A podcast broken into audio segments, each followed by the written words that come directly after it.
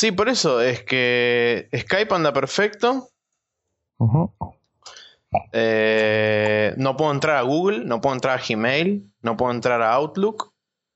Steam te anda. Steam está conectado. De hecho, lo cerré hace un toque.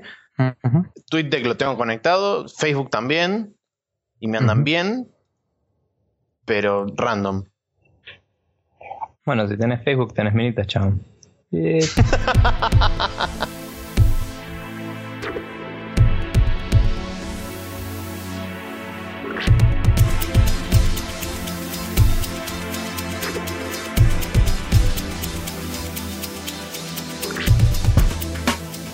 Buenas, buenas, ¿qué tal? Estamos acá en el capítulo número 34 del Spreadshot News Podcast. Estamos acá con Maxi. Maxi, ¿cómo andás?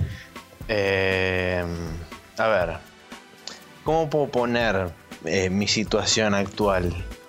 Eh, triste, desolado, hinchado las pelotas.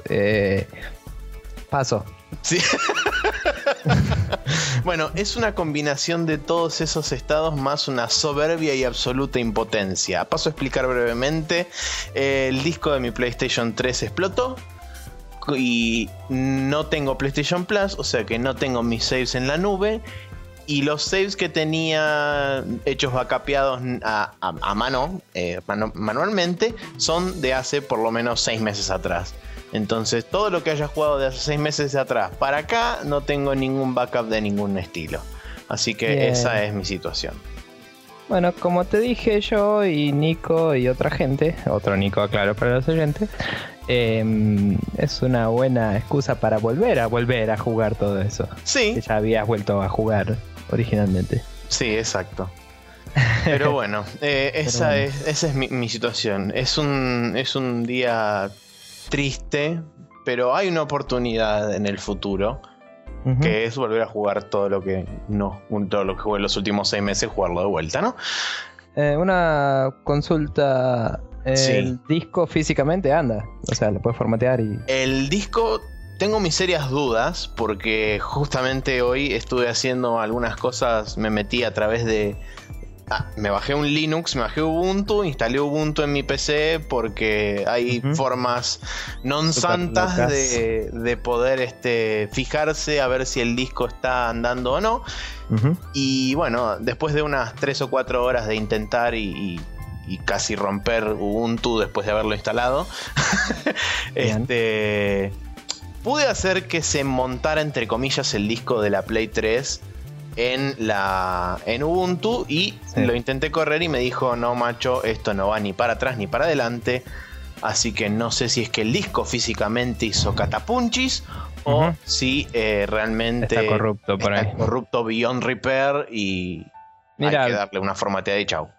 Claro, corrupciones eh, se pueden leer los datos crudos y sabes el formato, pero bueno, no sé, no importa. Eh, vas a tener que ver, es una mierda. La vida continúa, Maxi. Y aclaramos para los oyentes que puede haber sido el Dust, ¿te parece? Sí, eso. Eh, eh, hay, probabilidades, hay probabilidades reales de que haya sido la beta del Dust.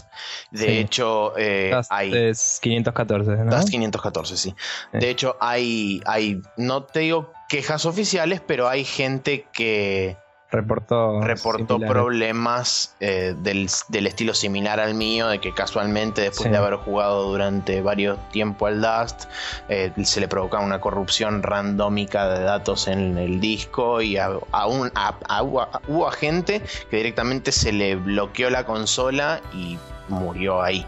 Y ahí quedó. Yo, eh, la verdad, me acordé hoy mientras hablábamos, eso que eh, una vez me había pasado, ¿te acordás que te dije? Sí, que el disco. Eh, estábamos jugando al Dust los dos conectados online y de golpe escuché que la. O sea, me saco los auriculares un segundo y escucho un ruido raro y era la, la Play que estaba haciendo ruido a pleno y dije, che, me parece que va a explotar la Play la voy a apagar un rato. Pensé que era la temperatura o algo así, porque era un día de calor. Pero bueno, aparentemente podría haber sido eso. No me pasó nunca más, pero tampoco lo jugué tanto más el Dust Claro, por eso. Cuidado con eso y a ver qué pasa. Ojo, y habrá que ver a ver si, si hay algún, algún tipo de comunicado oficial de parte de, de Sony o de SCP sobre ese tema, porque no es el primer caso el mío. Ya de hecho hay, hay casos reportados en el foro de, de Dust. Así que bueno. Mirate, querete, ojito, ojete. Totalmente. Bien. Bueno, eh, si te parece, vamos a pasar a nuestra primera sección. Ah, no, tenemos feedback. Tenemos, un feedback, sí, de Diego Coronel, que dice... Hola, felicitaciones por su participación en el podcast, tarde pero seguro. Soy radio escucha de Asped de hace tiempo, ya te conocemos hace rato. Eh, conocí a los chicos de Checkpoint a través de una entrevista que les hicieron en la sexta temporada, episodio 8, y una vuelta chateando en vivo en Checkpoint aparece Nico promocionando Spreadshot. Así que se podría decir que el círculo está completo. claro, bueno, bla. Eh, y después por último dice que mucho Inokuni y mucho XCOM, pero que el Bioshock Infinite no se comentó nada. Eh, pregunta qué nos pareció, si es fucking awesome o que les pareció un juego bla. Lo sigo escuchando como eh, siempre y aguanten los robots de Daft Punk, por supuesto. Claramente. Bueno, en contestación a eso, no jugamos al Bioshock nosotros. No. aún, al menos. no sé si vamos a jugarlo en el futuro próximo. A mí me interesa relativamente, pero los shooters me tienen hinchado las pelotas. Y a Maxi creo que está más o menos por ahí, ¿no? Sí, de hecho a mí no me interesan demasiado los shooters para arrancar, pero bueno. O sea, el Bioshock Infinite me interesa de por sí, pero nunca gané el Bioshock 1 para que te des una idea y me interesó muchísimo en su momento, así que date cuenta, ¿no? Y bueno, tenemos a nuestro amigo Germán que está jugándolo igualmente y está grabando eh, videos de Let's Play en su canal de YouTube y va a subir eventualmente una review a nuestro sitio también eh, de video y no sé si va también a escribirla que hace poco sacó una nota escrita de la review de Tomb Raider también. Sí, linkeando el video. Así que es cierto, le, le, linké el video que había hecho también. Así que cualquier cosa puedes estar atento a eso. Igualmente él te contestó eso en Facebook, pero bueno, lo digo para los demás oyentes si les interesa. Total. Em, ahora sí, si te parece, vamos a nuestra primera sección, que como siempre es el now loading. Adelante.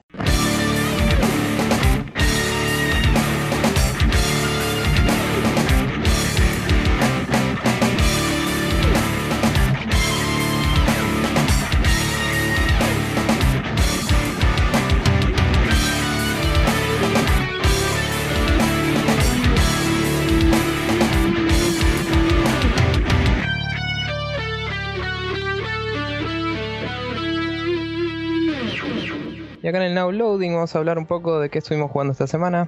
Mm, Maxi, ¿por qué no empezó vos? Bueno, yo continué con el Schools of the Shogun, el juego de estrategia de 17-bit. Eh, por supuesto, estoy jugando la versión de sus 360. Y ah, pude avanzar bastante más. De hecho, llegué hasta una. Eh, un nivel donde introducen otra unidad nueva, porque hasta ahora tenés los que había comentado eh, anteriormente, que son el soldado, la caballería, el arquero, el shogun, que es mejor dicho el general, que es el que siempre es tu pieza primordial. Si te matan al general, por más que te queden todo el resto de las unidades, perdiste.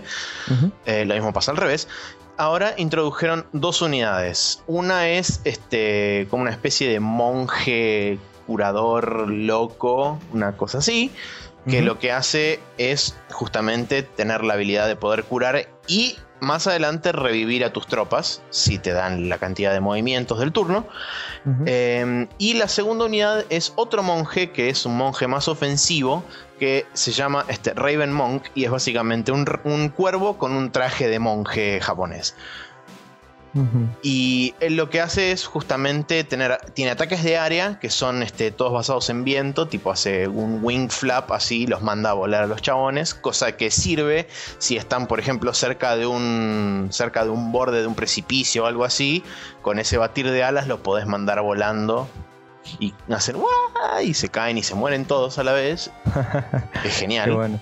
Em, y si no, también tenés este como si fueran homing attacks desde donde estás hasta un hasta el la máxima área de movimiento que tiene el monje, que por supuesto, al ser un ave, entre comillas, puede llegar bastante más lejos que cualquiera de las otras unidades. De hecho, es la unidad que más rango tiene, inclusive más todavía que, que la caballería. Genial. Pero la verdad que está muy bueno y, ahora con todas estas unidades se vuelve bastante interesante, sobre todo por el hecho de que tenés, como yo había comentado en la vez anterior, tenés unos templos emplazados dentro del mismo escenario. Esos templos lo que te sirven es si vos lo conquistás, eh, esos templos te, te pueden proveer de soldados durante el turno. No es automáticamente, sino que vos tenés que capturar además del templo, tenés que capturar lo que son este. ¿Cómo se llama esto? Eh, ¿Recursos de algún tipo? Sí, eh, arroz. Eh, son como cosas de arroz. Como ofrendas al templo. funcionarían como una especie de ofrendas, pero lo que vos haces es capturar los campos de arroz, que son unos cuadraditos, y cada uno de esos por turno te va dando 25 de arroz. O sea, 25 este, de cantidad. De comida. Sí, De, comida. Eh, y cada una de las, de las unidades que se pueden, se pueden sacar del templo tienen, por supuesto, diferentes precios. 100 por el soldado normal, 125 o 150 por la caballería y 200 por los arqueros. Entonces, por supuesto que hay más de uno. ¿eh? Cuando capturas el templo, eh, tenés que mantenerte alrededor para mantener el control o lo capturás y te lo pueden capturar. No, lo capturás y te podés alejar del templo con el soldado, pero corres el riesgo de que te lo recapture el enemigo. Claro, es una mezcla de el viejo Z. ¿Jugaste el Z vos? Sí. Bueno, es una mezcla de eso con con digamos con Age of Empires, porque no sé qué producen cada tanto, sino que eh, o sea, se produce el recurso cada tanto y después tenés que usar el recurso para comprar, pero los, edificios los capturás, no los construís. Exactamente. Sí, sí, es, de hecho es, bastante parecido a, cómo funciona el Z. Eh, y sí, la verdad que es excelente. Y bueno, por supuesto, como ya dije la vez anterior, el, hecho de que los chabones estén jugando todo el tiempo con la cuarta pared y, la traspasan y van y vienen todo el tiempo es, es genial, es mundial. La verdad que es súper divertido, no, no me lo esperaba.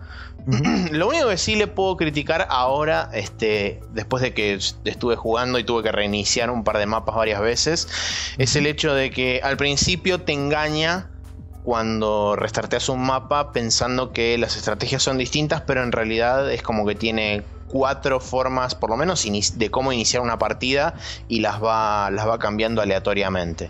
No es mm. que es adaptativo o que piensa antes de mover, sino que por ahí los ponele dos, tres movimientos iniciales del turno de la máquina, lo que me hacen pensar que por ahí son cuatro estrategias premeditadas que se extienden a lo largo de X cantidad de rondas. Eh, esas cuatro estrategias las vas swapeando eh, dependiendo de cuántas veces reinicies el mapa y te tocan al azar. Está bien. Interesante, raro. Sí, eh, bueno, eso es todo por ese lado. Y después también estuve jugando un poco más. Ahora que me acordé que había salido el, Torchlight, va, las, las mod tools y demás del Torchlight. Agarré, me puse a investigar los mods que había y demás. Y me puse a jugar este, de vuelta al Torchlight, activando varios mods que la verdad que podría poner los nombres porque no me los acuerdo, pero eh, están, hay mods que están muy buenos. De hecho, el mod principal que tengo instalado yo le agrega dos clases más al juego. Una es el Necromancer y otra es el Paladín. Qué loco. Eh, y cada uno tiene su propio su propio este árbol de, skills y toda la bola. Sí la verdad está muy bueno. De hecho por ejemplo el necromancer tiene una que es este tipo de minions. Puedes revivir esqueletos y usarlos como minions. El otro es tipo corruption. Y el tercero es así como magia negra o una cosa así media loca que es este es poison based esa no, perdón, la de Corruption es Poison Based. La otra es tipo así con ataques de magia oscura. Está bien, debe ser similar al, al Necromancer del Diablo 2, seguramente. Sí, sí, de hecho, eh, me parece que es bastante parecido. El Paladín todavía no lo probé, así que no sabría decirte. Y si tiene auras, el Paladín también debe, es porque está basado en eso. O sea, en, el Diablo 2 vos tenías muchos pasivos con el Paladín, que eran auras que podías ir switchando. Entonces tenías un aura of Thorns, ponele, que dañaba al enemigo, otra que te curaba, otra que te daba bonus de ataque, y otra que, no sé, tipo, le daba beneficios a tu party y cosas así, ibas switchando entre ellas y después tenías skills tipo Shield Bash y cosas básicas. Era un guerrero con auras, digamos. Claro. Bueno, Pero- y después otro de los otro de los mods que me bajé, eh, lo que hicieron fue, por ahora, este, lo único que convirtieron fue las, textu- las texturas de los escenarios, todos los mapas y demás, las rehicieron en, en HD, o sea, son texturas, la- las originales eran en 512 y los chavales las llevaron hasta 2048, creo. Y es tipo increíble y es tipo así, ¡plá! Y te resalta una- toda la cara. Es, es un buen adjetivo. Bla. Exacto. Y bueno, ah, el, el mod este que agrega también las dos clases, agrega 108 nuevos monstruos, agrega nuevos monstruos del tipo Elite y agrega unos una, una serie especial. O sea, lo que hace es convertir los monstruos Elite del original, los convierte en monstruos que se llaman Hero, que tienen todavía más HP y son más duros. Y, los, y ti- agrega unos, un tier intermedio, que son los Elites, que son un poco más duros que los bases, pero no Sí. tan duros como eran los Elites antes. Está bien. ¿Y qué te iba a decir? Los nuevos monstruos y clases tienen visuales originales hechas por la gente que usa las. El Lo que hicieron- Workshop, Lo que hicieron fue primero modificarles las escalas. Lo- los elites son un poco más chicos que los elites anteriores, pero más grandes que los monstruos normales. Eh, y sí, lo- algunos los, retexturaron un poco, no demasiado. Está bien. Y de- a los, los, los personajes, ¿qué onda? eh, los personajes no, los personajes están igual. Lo único que sí hicieron fue desbloquear, digamos, todas las, las composiciones de cara con pelo y demás para el Necromancer y el Paradino. O sea, puedes tener Claro. tanto hombre como mujer, pero con las distintas combinaciones del ingeniero, el berserker, etcétera. Qué loco. Eh, bueno, nada, por ahí más adelante con Steam Workshop y toda la bola empiecen a soportear mejor esas eh, tipo de armaduras custom y eso, ¿no? De hecho, ya hay un montón de mods en el, en el Steam Workshop y yo tengo activados los mods ahí en el Steam Workshop. Lo que tiene de bueno también es que vos a través del Steam Workshop, cuando lanzás el Torchlight ahora, te dice qué querés hacer. ¿Lanzar el Torchlight común o querés configurar los mods que querés utilizar y lanzar el Torchlight? Claro. Por si lo querés tener vainilla para poder jugar con gente que no tiene mods y lo querés, o lo querés jugar con mods por tu cuenta o con gente que tiene los mismos mods, jugarlo Sí. bien. Está bien, copado. Bueno, em, yo por mi, por mi lado estuve un poco eh, retomando cosas, como verás. Y por un lado, eh, por razones que vamos a discutir más adelante en este mismo capítulo, me pintó comprarme una 3DS eventualmente. Y dije, soy un Gil, tengo una Wii, no la estoy usando para nada. eh, tengo que jugar a la Wii. Y agarré y me puse a jugar al Mario Galaxy un rato más. Eh, pasé, digamos, otra sección del juego. Eh, agarré tres estrellas, eh, no me acuerdo el nombre ahora, pero es como estrellas grandes, digamos, que son como las que marcan que terminaste una sección del juego. Y vos ves que en, el, en un lugar donde se van marcando tu progreso, eh, tengo 3 de 6. Así que imagino que el 6 me lleva al endgame y después tendré los niveles bonus y boludeces que vas destrabando en el medio Ajá. que hay por todos lados, ¿no? Tiene una cosa medio Mario 64, que no sé si lo jugaste ese en algún lado Sí. un rato, Sí, sí. pero tiene una cosa un poco de que necesitas X cantidad de estrellas para destrabar la siguiente sección, Claro. Pero si haces 100% de tu sección te sobran las estrellas. Entonces, no es que estoy haciendo 100%, pero nada, juego un nivel hasta que me aburra de él, al menos. Entonces, en varios niveles sí llego a 100% y termino teniendo más estrellas. Entonces, si voy a la siguiente sección y quiero ir al malo final de una, eh, hago dos o tres estrellas y ya puedo. ¿viste? Está, está bueno eso de que tienen los Mario, ¿no? De tipo, manejás vos qué niveles querés jugar y, Sí. seguís, y seguís sintiéndote que progresás. Eh, está bueno. De casi todos los Mario 3D creo que tienen esas mecánicas. ¿no? Como bien, como bien vos dijiste, implementado a partir del Mario 64, eh, así es como se manejaron de ese momento en adelante, así que Sí, sí, sí. me parece Es muy como- acertado, de hecho, el, el tipo Sí, de, de porque es como una. Es como un take casual en el progreso, entre comillas, obligatorio, ¿no? Eh, vos tenés esta moneda, digamos, de usar las estrellas, que no se gastan realmente, pero digamos, vos elegís cuáles niveles de los que jugás, eh, jugás, y algunos son más difíciles que otros para cada jugador, ¿no?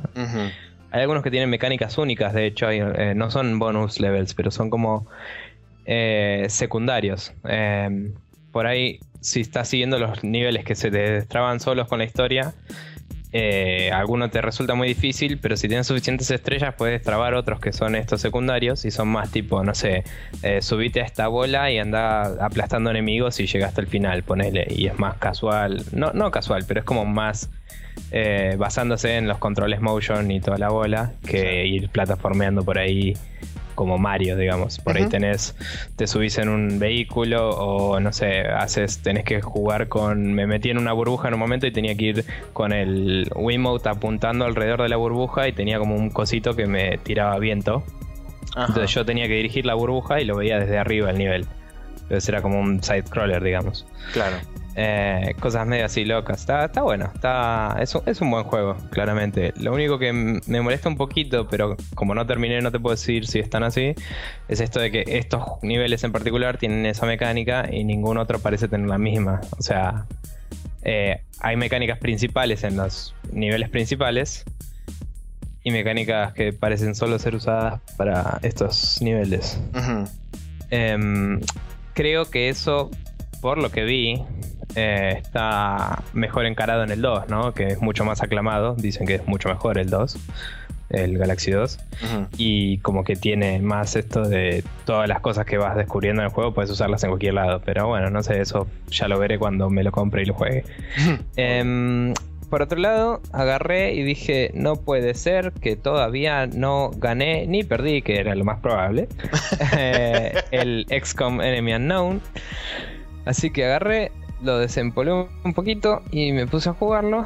Y mm, básicamente yo me había quedado en la base de Alien, infame misión en la que ya había muerto una vez. Y eh, cuando lo había retomado la última vez, me puse a grindear para subir de nivel todo y poder mandarme de nuevo con más cosas. Me mandé de nuevo con más cosas y cambian los enemigos que hay en la misión porque se adapta a tu eh, progresión en el juego. Entonces eh, fue bastante más difícil pero el tipo de enemigos también era más manejable para mí, porque en el anterior había como 6 chrysalids en un momento, que son los que vienen con melee y te atacan y te convierten en zombie, para el que no sabe. Medio complicado, porque además de matarte un chabón, te lo levanta de nuevo y te hace que te ataque, es medio heavy. y si no lo matas suficientemente rápido, se convierte en otro chrysalid más, de onda, ¿sí? Sí, explota y de repente hay un chrysalid nuevo y es oh shit. Eh, y bueno, nada, entonces es medio complicado porque eh, matar bichos melee si se te acercan es medio heavy también, ¿no? Y en ese momento no tenía mucha armadura, ¿viste? Estaba como... Tenía un nivel tecnológico copado, pero tenía poca plata y no podía equipar bien a mis chabones. Entonces no podía ganar. Eh, porque me mandé mal, me cagaron matando. Ahora que grindé un cacho, tenía más cosas, tenía un poco de todo, tenía armas plasma, toda la bola. Los enemigos me venían con armas plasma también y me cagan a tiros, pero yo tenía buena armadura, toda la bola. Nada, me puse mucho más estratégico, viste, todo, avanzar, quedarme quieto, hacer Overwatch eh, todo el tiempo, así. Sí. Y pude hacerlos mierda todos, hijos de puta. Y, pero se me murió una que tenía que era medio rookie y una que tenía que era eh, un sniper que ya la tenía desde el principio del juego, más o menos. Y esa me rompió zarpado el esquema del equipo, ¿no? Porque tener un rookie en el equipo no es tan grave, pero tener dos ya es como, bueno, estoy en el horno. Sí. Y entonces me mandé la siguiente misión, que era un, un UFO landing. Y me mando, y obviamente un UFO landing no son tan difíciles, pero hay muchos enemigos. El problema, claro, el problema es que los UFO landings a partir de cierto momento empiezan a volverse complicados porque tenés el, el Sectopod, que es una especie de tanque loco que tiene como 78.000 puntos de vida. No eh, sé si tenía de esos porque todavía no los llegué a ver. Los vi en trailers y eso sé que existen, ¿no? Pero no los llegué a ver en el juego. Ah. Probablemente me iba a aparecer en esa misión, te digo, porque a nivel tecnológico que estaba. Y es muy probable. Igual tiene como algo raro, ¿no? De que hay cosas que pasan solo cuando avanzas en la historia y cosas que van pasando si grindeas, digamos. Tiene como, bueno, de acá hasta acá puede avanzar el juego si eh, no te vas de la historia. Después le agregan más enemigos, ponele. Sí. Pero como sube más el panic level, igual perdés, así que te conviene seguir la historia. Así que bueno, nada, entonces fui, jugué esa misión, me bajaron rápido a uno de los rookies y el otro estaba cerquita, y me lo bajaron también. Y después, tipo, me bajaron a un veterano y se empezó a ir toda la mierda. mi support, que lo tenías de la segunda misión, o sea, después del tutorial, eh, me lo bajaron y no podía curar a nadie de golpe y era como... Mm, mm". Esto no está bien. Claro, era tipo... Right. Y, bueno, tenía un sniper plasma por primera vez y pude bajar a una banda de enemigos, es increíble. ¿sabes? Y es como, holy shit. Sí, el plasma, el plasma sniper rifle es lo más. Sí, y aparte tenía el coso para que si flanqueo sea gratis disparar, ¿viste? Eh, entonces a un par se las di. Igual está medio raro eso, porque el flanqueo. la descripción dice flanqueo o descubierto. Pero de frente no sirve, ¿viste? Tiene que ser flanqueo. Eh, o sea, flanqueo parcial y descubierto o estar atrás cuando está cubierto. Claro. Eso es la, eh, o sea, está mal descrito. Entonces un par de veces me pasó de disparar y que no, no pude seguir y me cago el turno, ponerle. Pero bueno, nada. Y también creo que la descripción igual también dice con el sniper y sirve con la pistola también. O sea, bla. Hmm. Pero bueno, eh, entonces bajé a un montón con el sniper y me quedaba solo el sniper y dije, bueno, eh, no va a pasar. Así que me mandé corriendo así tipo, Leroy. y me mandé a la nave así y empecé a cagar a tiros a todo lo que había y me cagaron matando. Y fue como mi, eh, mi momento así épico de muerte. Y voy a volver a empezarlo y jugarlo de nuevo normal, pero tratando de ganarlo esta vez posta. Así que bueno, esa fue mi semana videojueguil y veremos qué pasa con esto de que me quiero comprar una 3DS y eh, trataré de ganar cosas mientras, por como siempre trato y fallo miserablemente.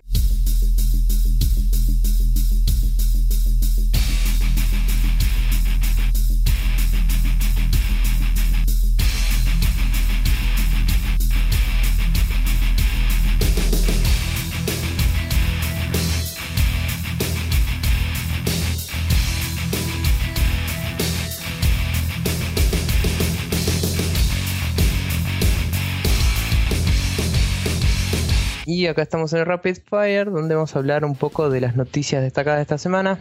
Sí, señor. Contame la primera que mucha gente debe estar emocionada con Sí, mucha gente debe estar feliz porque además de DuckTales anunciado por Capcom, Sega anunció el, la remake del Castle of Illusion, eh, Mickey's Castle of Illusion, eh, va a estar para PC, PlayStation 3 y Xbox 360 en este inviernano, o sea, este invierno nuestro. Mal escrito verano de este de la gente del norte. Ah, no había entendido.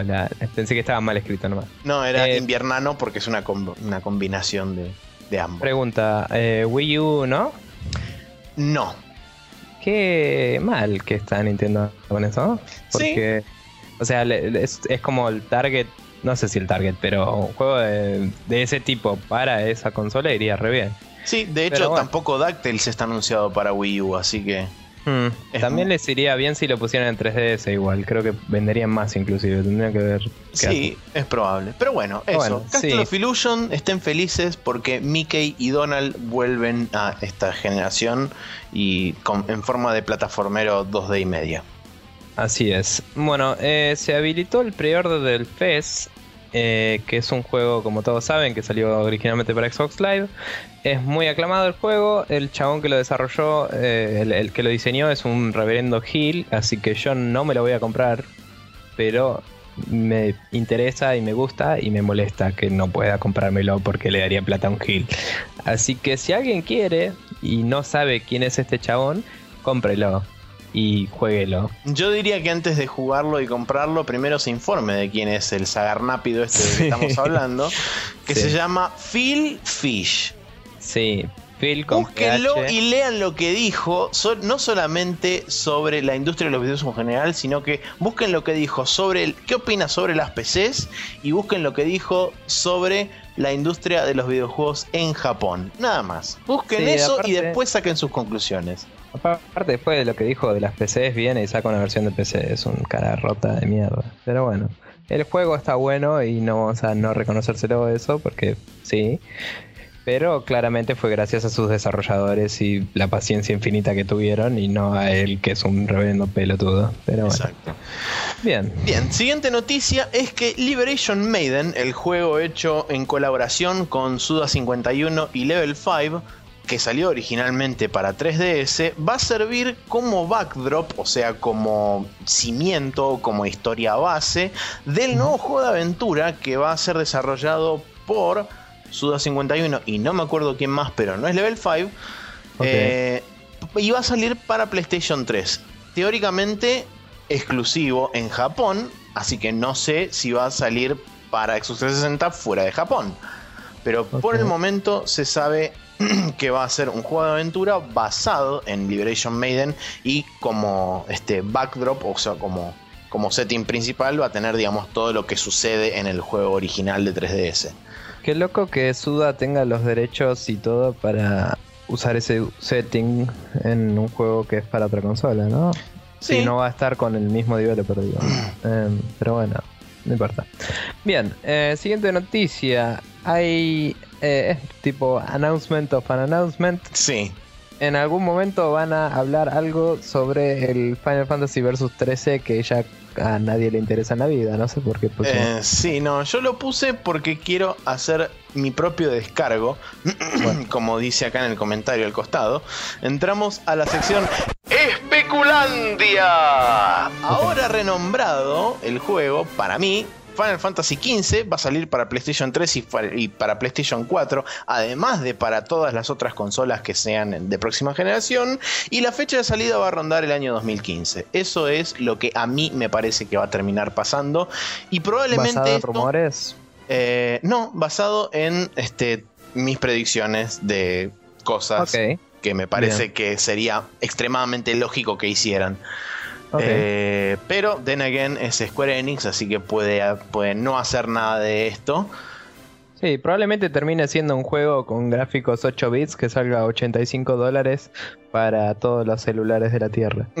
Bueno, claro, y, Y- tostadoras y licuadoras de todo. claro. Y este anuncio, para mí, lo van a hacer en la E3 y ahí sí es donde, donde por ahí tomo un poco de, de lo que sucedió, que es que el presidente o el capo de lo que es la brand de Final Fantasy salió en el coso de la presentación de la Play 4 y dijo, tenemos un nuevo Final Fantasy, pero no se lo vamos a mostrar ahora, se lo vamos a mostrar más adelante. Más adelante es obviamente la E3, así que para mí tiene algo que ver con este anuncio, eh, el anuncio ese.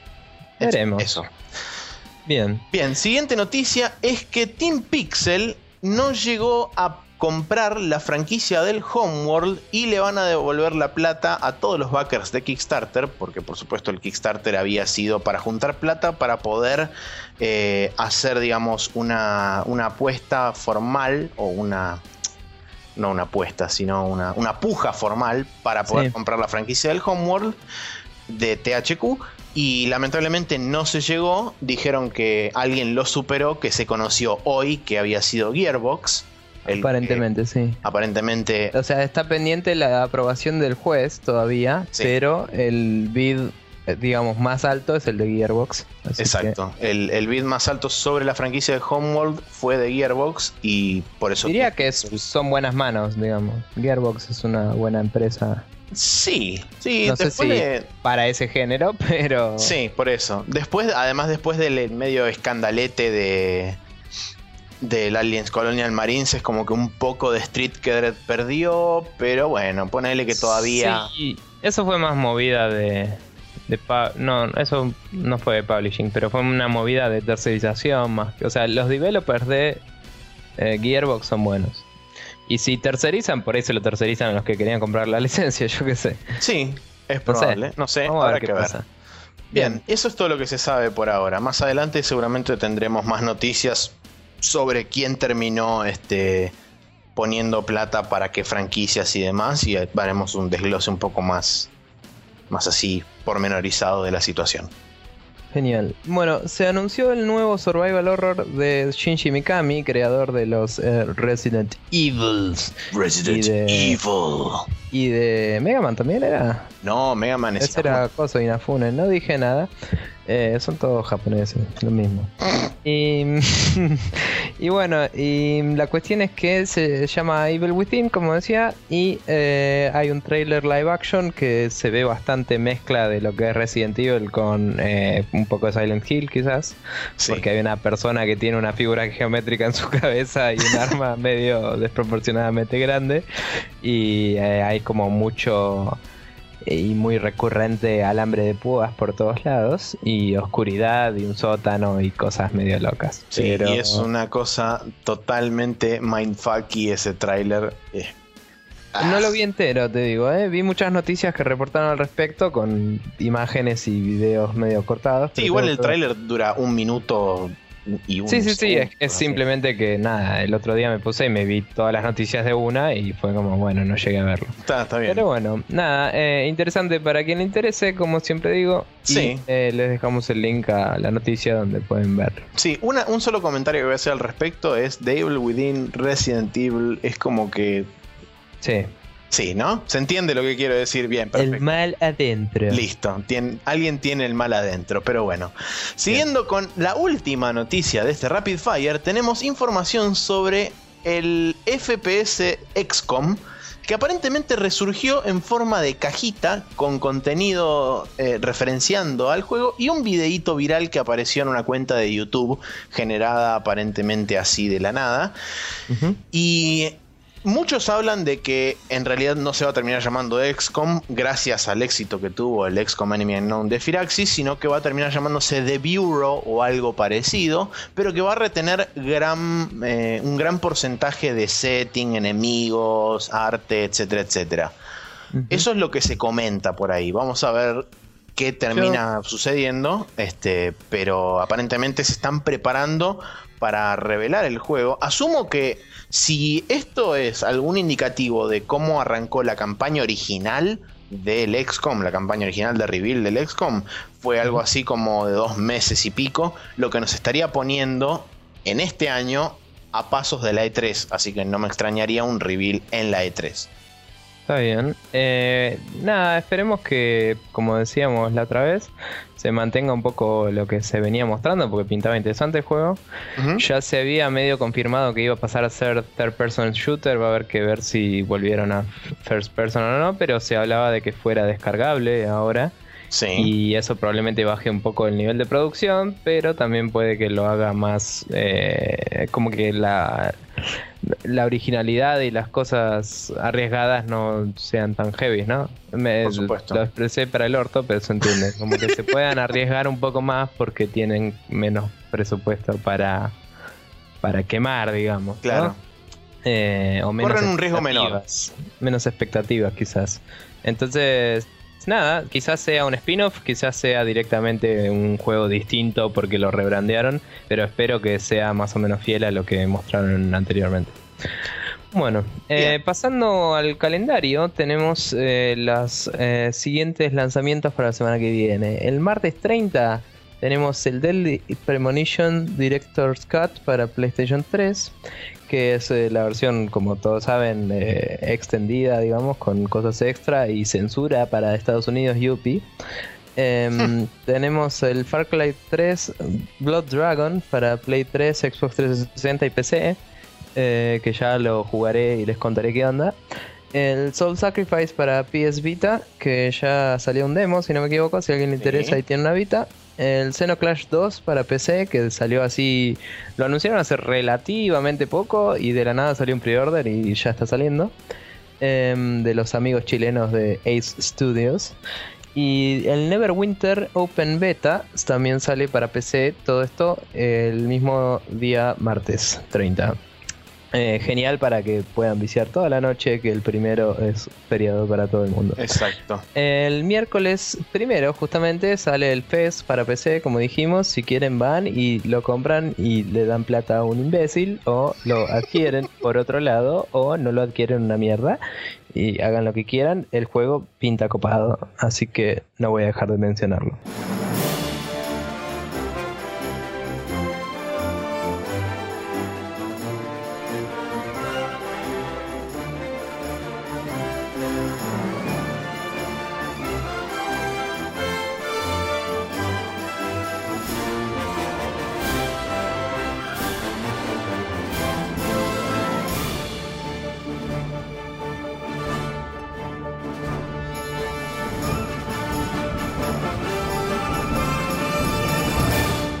Estamos en la Main Quest, donde vamos a hablar un poco de la Nintendo Direct de la semana pasada, que fue la Nintendo Direct con más contenido copado en mucho tiempo, diría.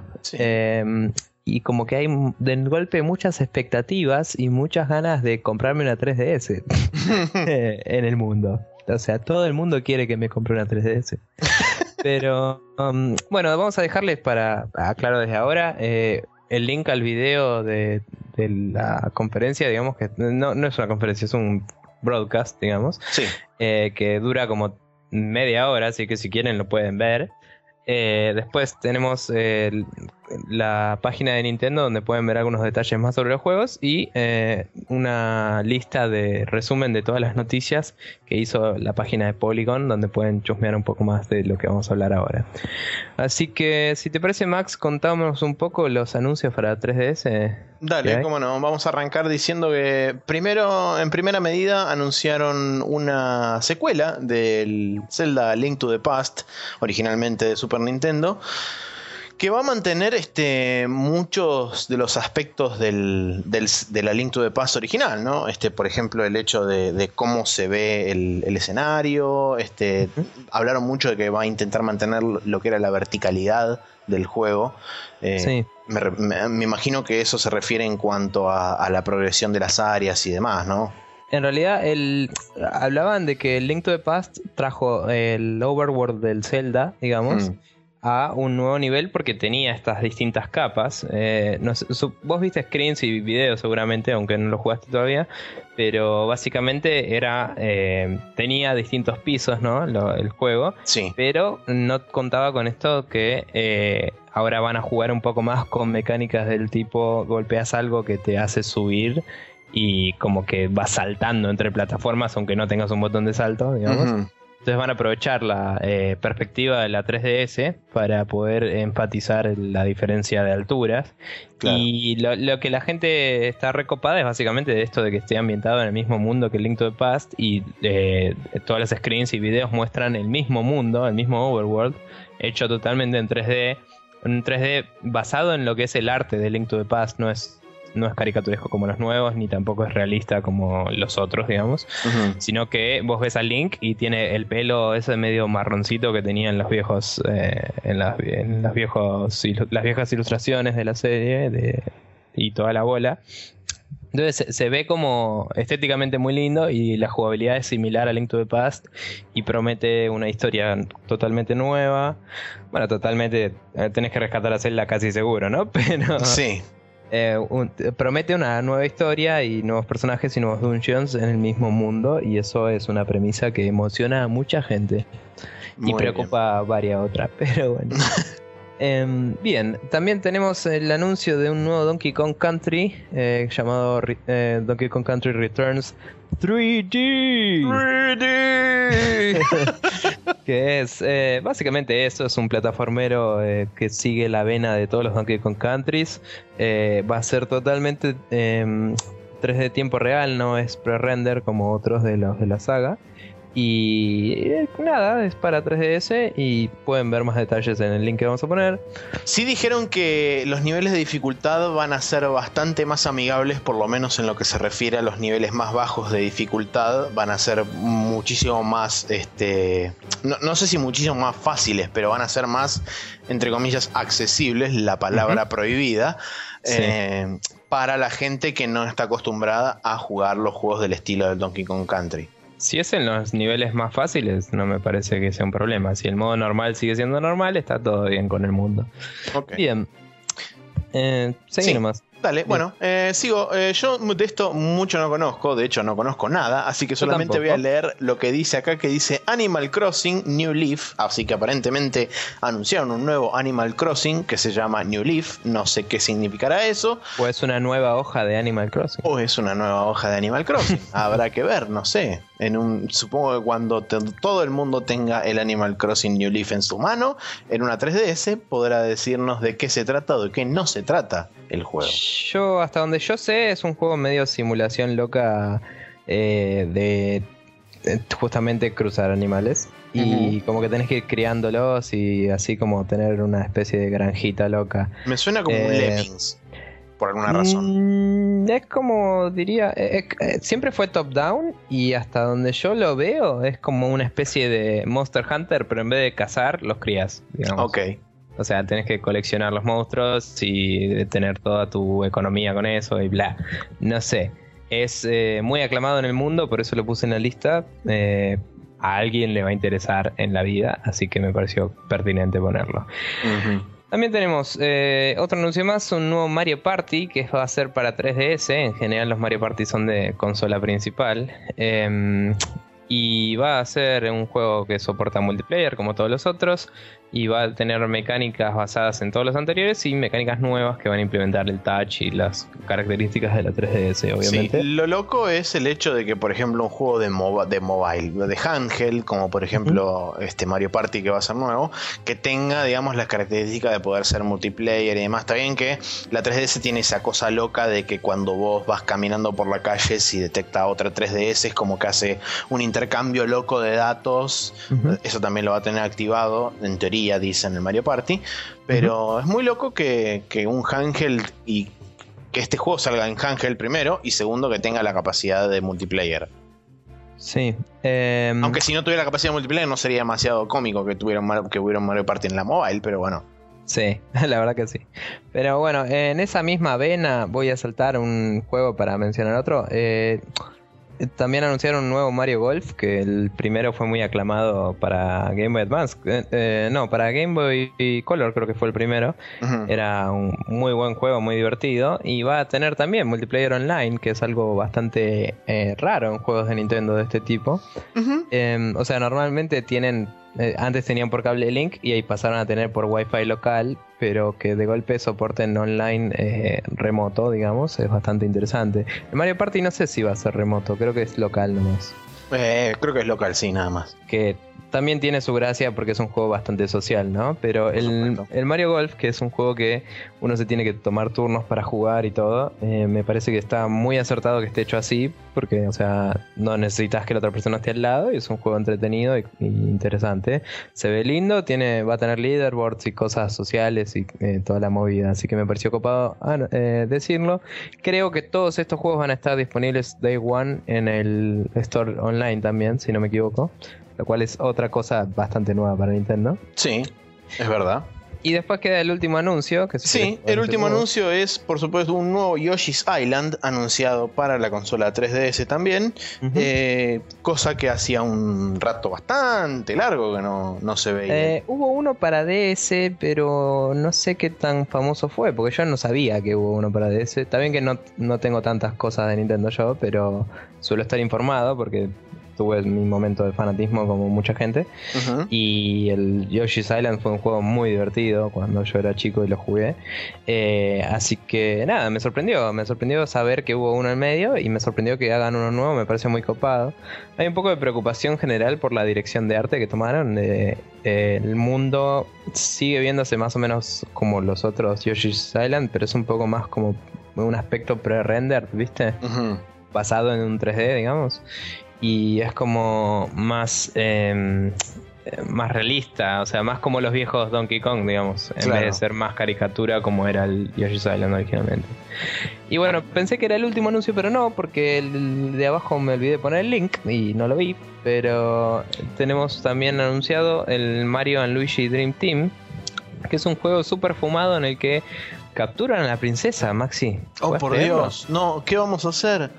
Oh, no. ¿Y ahora? Y bueno, la capturan y por alguna razón medio mística y pelotuda eh, va a parar al mundo de los sueños de Luigi.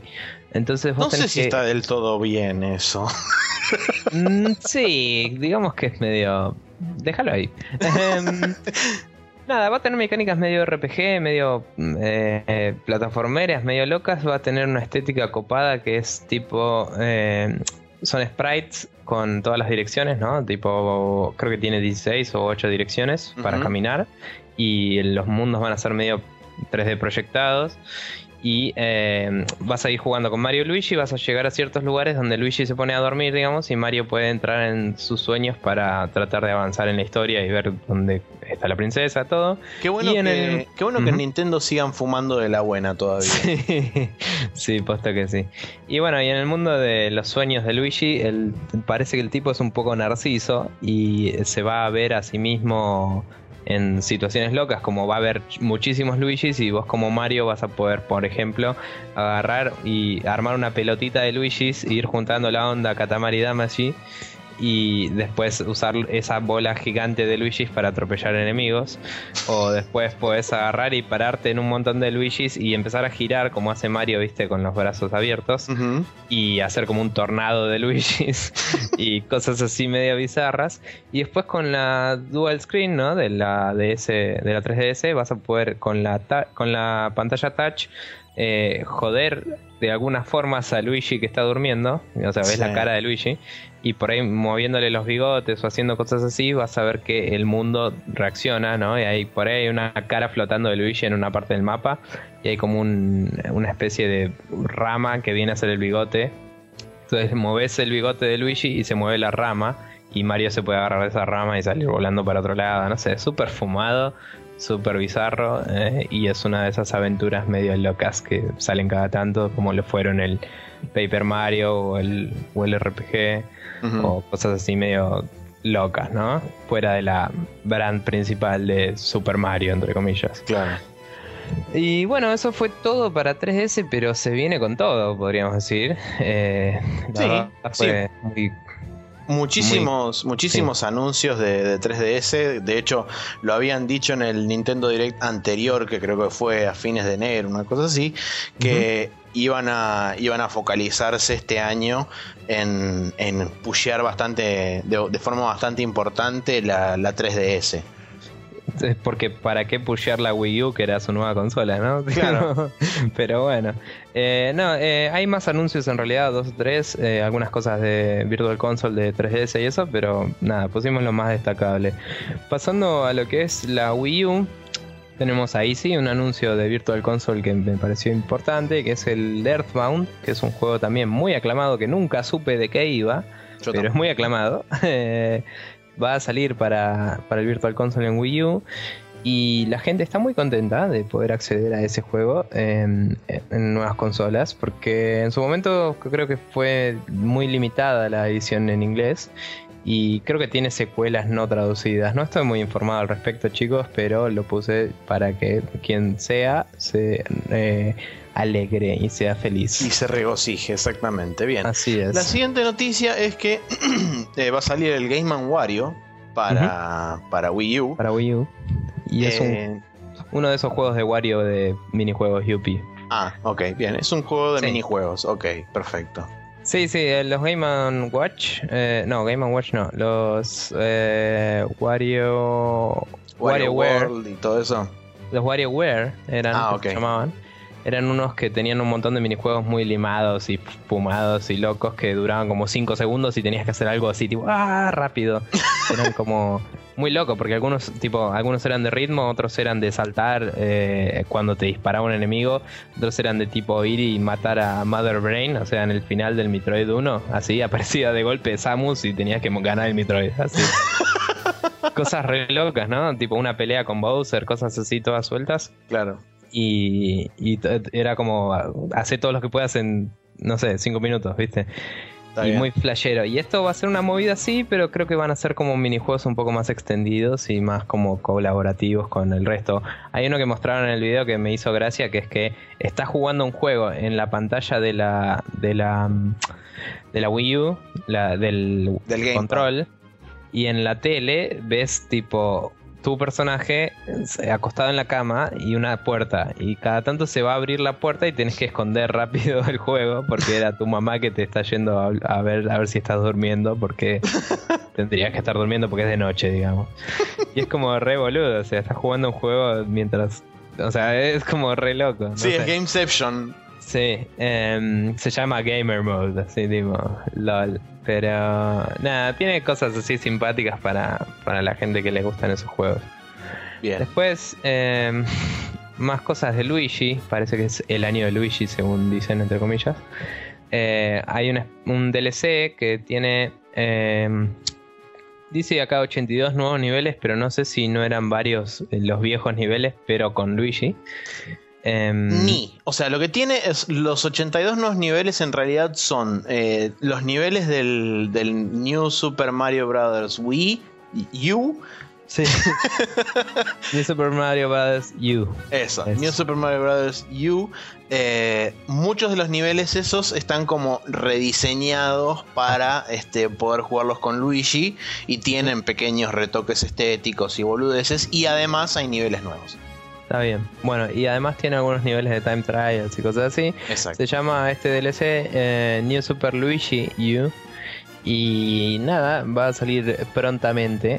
Eh, para quienes quieran, lo pueden ir y comprar. No estoy seguro del precio, creo que no estaba. No, el precio no lo tenemos.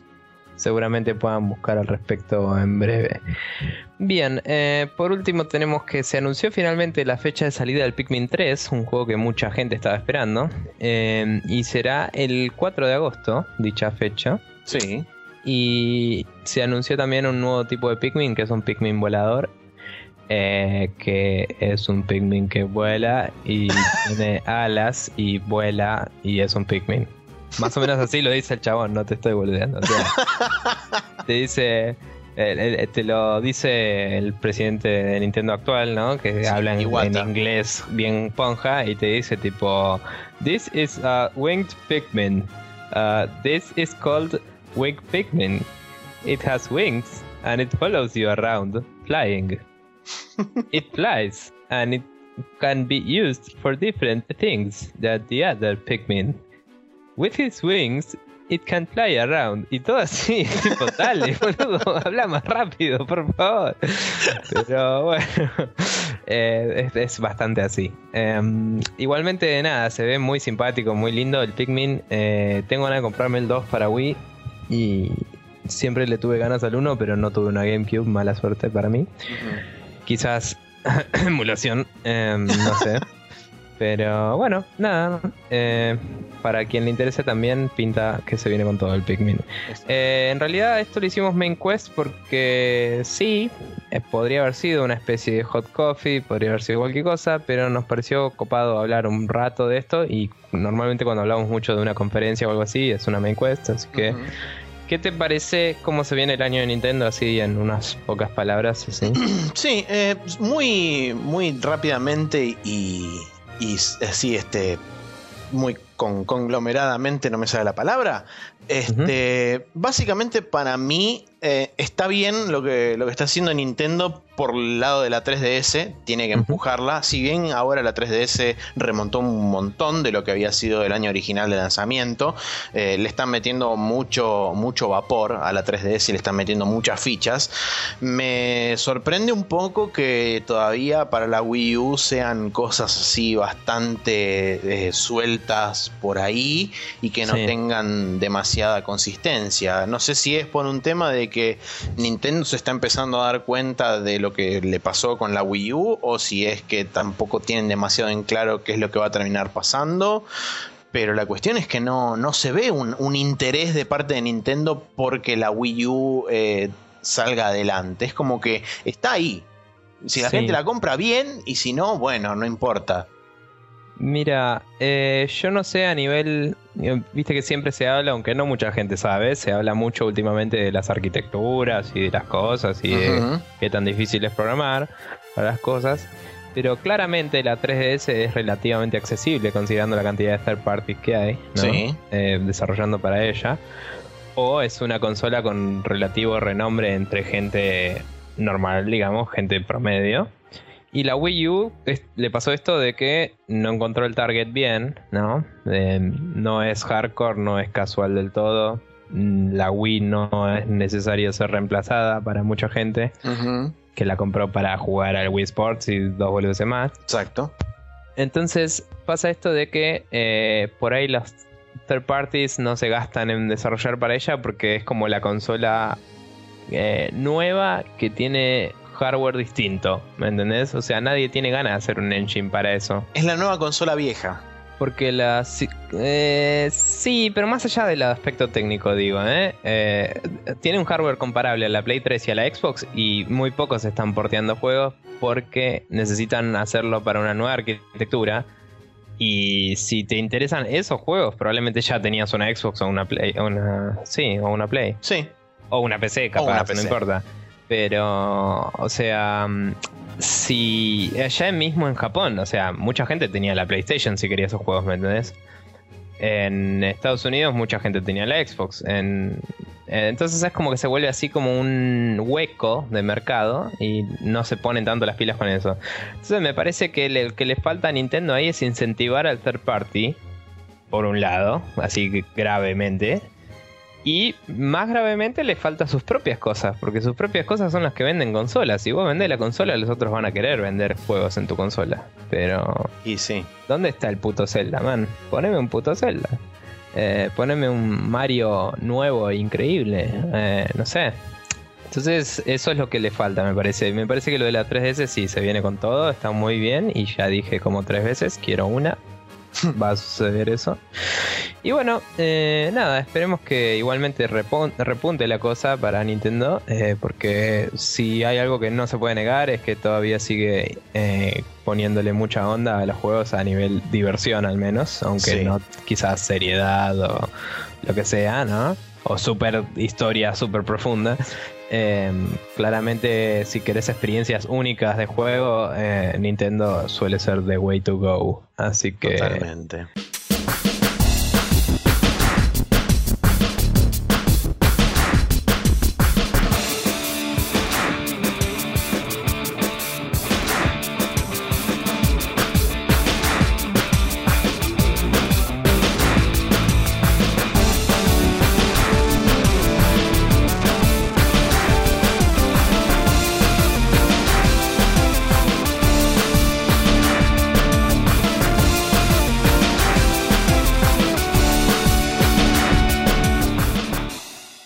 Special Move, como siempre, vamos a recomendar algunas cositas. Eh, contame, Maxi, ¿qué tenés? Bueno, yo tengo dos cosas. Eh, primero, voy a hacer al revés. Voy a recomendar primero el artículo, que creo que es un artículo que sería muy bueno tenerlo en cuenta para futura una futura main quest. Es de Rock Paper Shotgun y se llama The Power of Silence Why the Sin City Story Went Away. Lo leí hoy y dije, ah, habría que hablar de esto algún día. A grandes rasgos lo que, lo que habla es de justamente el poder del silencio y de gracias a ese silencio de parte de Maxis y de EA al no responder ninguna de las preguntas que hicieron los medios periodísticos puntualmente Rock Paper Shotgun, eh, lograron que la, todo el despelote que se armó con el Sin City se fuera olvidando y fuera quedando perdido en el paso del tiempo.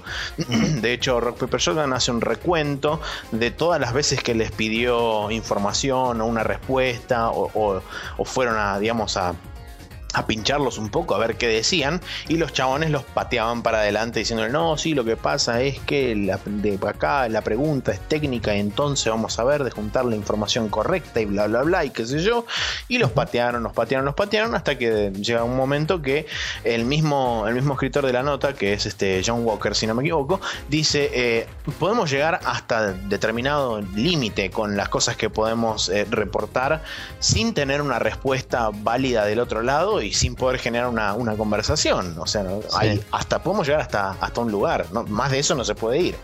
Entonces, gracias a ese silencio que provocó y ese vacío que provocó este EA y Maxis, eh, lograron que la noticia se fuera calmando y fuera desapareciendo en las olas del tiempo. Así que este es un, la verdad que es un artículo muy interesante y estaría bueno debatirlo porque también habla sobre la responsabilidad de los periodistas y demás, así que estaría, estaría bueno debatirlo en un futuro. Sin dudas. Y la segunda es, este, son dos partes de un video que se llama El Gran Debate, The, Story, oh, The Great Debate, The Storytelling of Science. Es una especie de, no diría congreso, pero es como una reunión donde hay un montón de, de astrofísicos, eh, eh, ¿cómo se llama esto? Ay, no me sale el nombre. Biólogos, este de, o sea, científicos así grosos, zarpados, que se reúnen y cuentan un poco, digamos, cómo ellos este, empezaron a, o cómo ellos se interesaron por la ciencia que cada uno estudia y después este, tomaron, originalmente iban a hacer un debate entre ellos con tres o cuatro tópicos en, general y este, el moderador, que también es uno de ellos, que es un físico, dijo, la verdad que no vale la pena que discutamos entre nosotros porque ya discutimos 72 mil millones de veces entre todos nosotros, así que vamos a hacer directamente sesión de QA y la segunda parte es justamente una hora de QA de parte de la gente eh, y la verdad que es, este, es muy muy bueno y obviamente estos videos son los que te abren así el cerebro en 28 partes y explotas. Bien, siempre está bueno explotar un toque. Sí. Copado. Así que bien, esas son mis recomendaciones. Sí, yo tengo un par también. Eh, voy a empezar por la segunda, porque sí. y es eh, el canal de YouTube de un tipo que se llama. que se hace llamar Pro Jared que es un tipo de. Bueno, del mismo lugar que saqué a Cadicarus, ponele, eh, que es. Did No Gaming. Did No Gaming. Eh, salió este chabón que. O sea, ya venía de antes, pero participa ahí. Y eh, hace video reviews de bastante buena calidad. El tipo tiene insights interesantes y todo. Pero también tiene cosas locas como One Minute Reviews, ¿no? Que el chabón te dice One Minute Review y dice Go. Así empieza a hablar, tipo, y no para de hablar por un minuto. Y te hace un resumen bastante copado del juego que está diciendo, ¿viste? Y realmente es un. O sea es una buena forma de tener un insight rápido y en tu cara de lo que querés ver. Está bueno eso en particular. Obviamente. Y las reviews extendidas, la verdad, le pone mucha onda también, como decía. Eh, están muy bien editadas y le pone, eh, le pone énfasis a cosas bastante interesantes. Eh, ayer me vi, por ejemplo, la del Injustice del juego de pelea de DC y realmente me parece que mm, levantó interés por ese juego para mí, digamos. no, es que lo quiera comprar, pero ciertamente quiero probarlo. Y eh, me parece que cuenta bastante objetivamente dentro de lo que se puede, lo que es bueno y lo que es malo. Entonces me pareció ocupado recomendarlo al Bien. Y después eh, quería hacer autobombo Yupi de que abrimos un nuevo Twitter eh, aparte porque se me cantó a mí. Y, mm, ¿Cómo es? Y nada, el otro día estaba pensando en el Blood Dragon por una cosa que posteaste vos en tu Facebook. Sí. Y eh, yo me había puesto en mi Facebook una foto de Garbage Tripwood diciendo Never pay more than 20 bucks for a, for a computer game. Y dije, así funciona el universo, loco. O sea, eh, el Blood Dragon es un juego que va a salir menos de 20 y te lo iba a decir como, ah, bueno, obviamente hay que comprarlo porque va a salir menos de 20. Y dije, loco, ¿por qué no, no hay un Twitter que te diga los juegos que salen menos de 20? Tipo, avalados por Guybrush Threepwood, ¿me entendés? Entonces, hice un, Twitter que se llama Guybrush Rule eh, con el subtítulo La regla de Guybrush, entre comillas. Y vamos a ir posteando ahí juegos que salgan menos de 20 dólares, juegos copados que salgan menos de 20 dólares, ofertas que hagan que un juego caro salga menos de 20 dólares y cosas similares, todos para computadora. Eh, porque así dice la regla, mala suerte. Y eh, nada, es una linda oportunidad para también compartir cosas, ¿no? Tipo, a mí me gusta este juego indie, tipo, me lo pasás y yo lo recomparto y eh, la gente puede enterarse, comprarse juegos copados eh, y, y a precios accesibles, ¿no? Porque le estaba contando a, a, vos, Maxi, y a otra gente que me estoy hinchando un poco las pelotas de las cosas mainstream. Eh, a nivel tipo las historias súper explotadas, los clichés por todos lados y las mecánicas que son, son todas iguales, ¿no? Claro.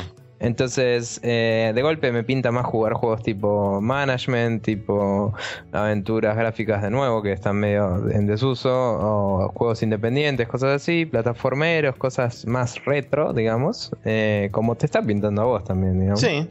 Y realmente es como que todos esos juegos son baratos y son copados. Y digo, loco, hay que esparcirlo. Eh, entonces, nada, vamos a estar con eso. Eh, no estoy dándole todo el movimiento que podría darle, pero porque tengo que ponerme a ver un montón de juegos y comentar un montón de juegos que ya salieron.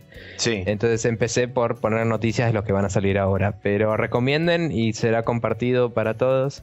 Eh, yo por mí me tengo que sentar y ver y empezar a recomendar también. Así que estamos vos, yo y nuestro amigo Emi Carmona que nos va a ayudar con sobre todo los juegos indies porque es un chavo muy pro indie anticorporación.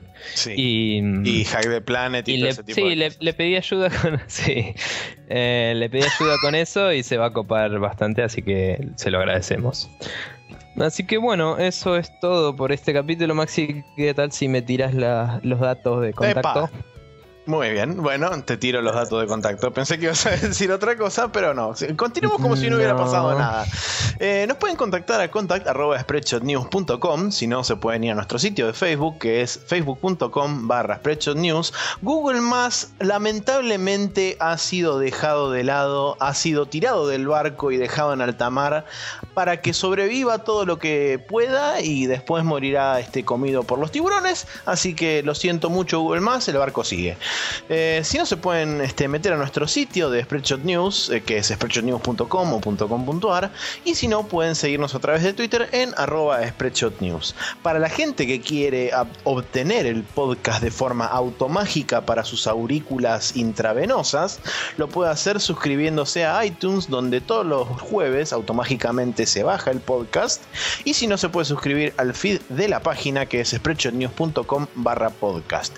También eh, hay que aclarar que tenemos el canal de YouTube que es youtube.com barra user barra spreadshot news donde en un futuro no muy lejano que puede ser de acá a el fin de los tiempos eh, va a haber algún que otro video subido en algún momento quizás Bien.